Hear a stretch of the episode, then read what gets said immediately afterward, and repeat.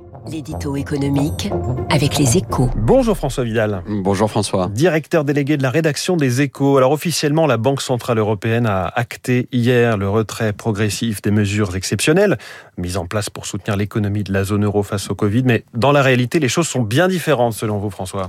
Ben, il faut féliciter Christine Lagarde. Hein. Elle a réussi hier un tour de passe-passe en donnant l'illusion du mouvement tout en restant immobile. Car si, si on s'en tient à ses principales déclarations, on peut effectivement se dire que la BCE va mettre rapidement fin à ses opérations de rachat d'actions et d'obligations des États de la zone euro. À l'entendre, on considère manifestement à Francfort, comme au siège des autres banques centrales, qu'il est temps de refermer la parenthèse du Covid sur le plan monétaire. Mais si l'on y regarde de plus près, on se rend compte que la BCE ne va pas changer grand-chose à sa politique et qu'elle va en réalité continuer à apporter un soutien important à l'économie au moment où ses homologues précipitent le retour à la normale. Oui, ces homologues qui, face à l'accélération de l'inflation, euh, annoncent hier une hausse des taux. Ça, c'est la Banque, d'Angleterre, la Bank of England, euh, hausse des taux surprise. Quant à la Fed, elle a ouvert la voie mardi à deux ou trois hausses des taux euh, dès l'an prochain.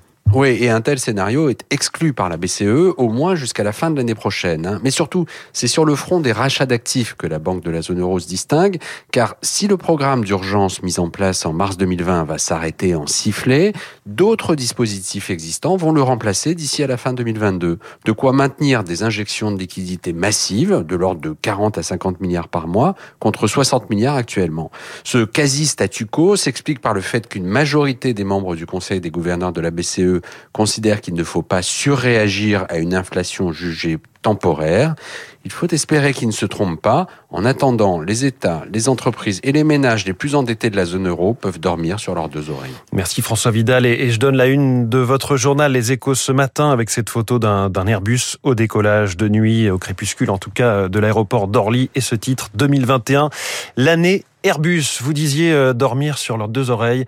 Il est 7h14, ça, ça l'empêche de dormir. Alexis Karklins Marchais, c'est la dette publique. Il s'en inquiète, il s'inquiète de l'absence de, de vrai débat sur ce sujet. Il est mon invité dans un